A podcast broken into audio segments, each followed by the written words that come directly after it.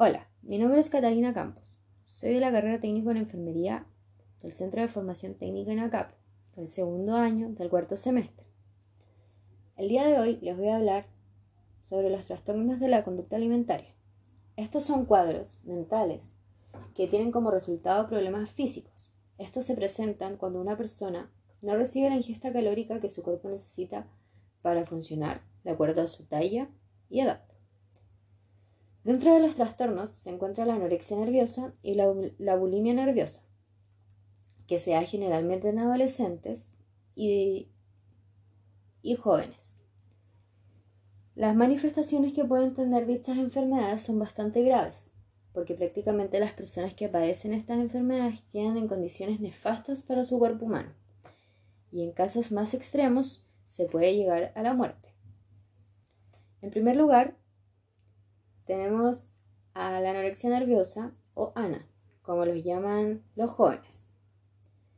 Este es un trastorno que hace que la persona tenga un deseo incontrolable de perder peso y también hace que se preocupe cada vez más si es que gana peso, si es que tiene más grasa corporal, si es que tiene más masa corporal. Esto se da en lo principal entre los 10 y 18 años y alrededor de los 13 es donde se empieza a desarrollar la enfermedad.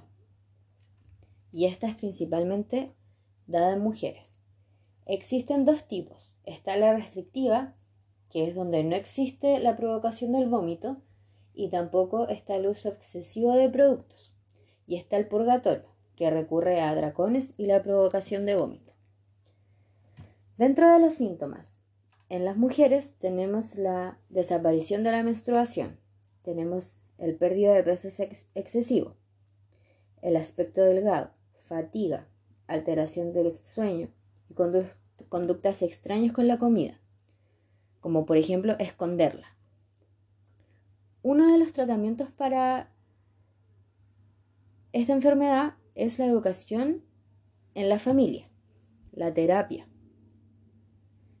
la terapia intensiva, la dieta calórica dada por el nutricionista. Por otro lado, tenemos a la bulimia nerviosa, o MIA. Este es un trastorno que se caracteriza por comer compulsivamente, luego teniendo una culpabilidad y malestar a lo que lleva a la persona a provocar el vómito. En este caso, como dije anteriormente, la persona come en exceso, y luego para compensar todo lo que han ingerido, además de provocar el vómito, usan laxantes diuréticos y sobre todo el ayuno. Estos son episodios muy repetitivos y son incontrolables también.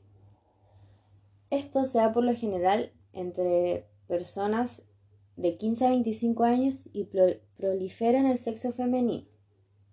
Como también tenemos en la anorexia nerviosa, existen dos tipos, el purgativo, que también provoca vómito, y el no purgativo, es donde emplea el ayuno y el ejercicio excesivo.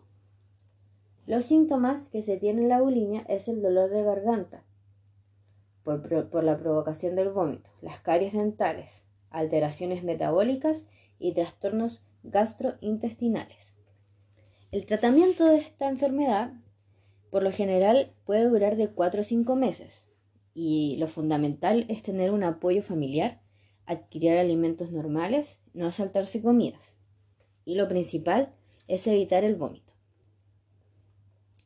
Dicho anteriormente esto, la prevención para estas dos enfermedades es tener una alimentación equilibrada, llevar a los adolescentes a los controles médicos, comer en familia, tener un ambiente grato al momento de almorzar, cenar, y tener una buena, una buena autoestima. También fomentar el ejercicio de una buena forma, no teniéndolo en exceso. Como podremos ver, estas enfermedades son muy difíciles de tratar, ya que por lo general las personas tienen, no tienen conciencia mental de lo que están haciendo. Por eso es muy importante verificar siempre que los adolescentes estén en buen estado preguntándole cómo se sienten, cómo están y si tienen algún problema. Generar un ambiente de confianza. Bueno, eso sería todo por hoy. Adiós.